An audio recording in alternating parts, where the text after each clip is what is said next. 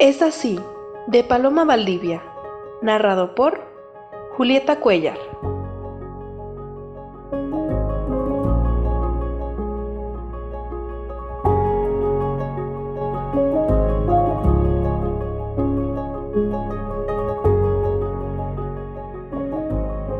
Algunos ya partieron el gato del vecino, la tía Margarita, el pescado de la sopa de ayer, otros llegarán, unos han sido pedidos, otros vienen sin preguntar. Los que estamos, lloramos a los que parten. Los que estamos, nos alegramos por los que llegan. Hacemos bienvenidas, nos gusta celebrar.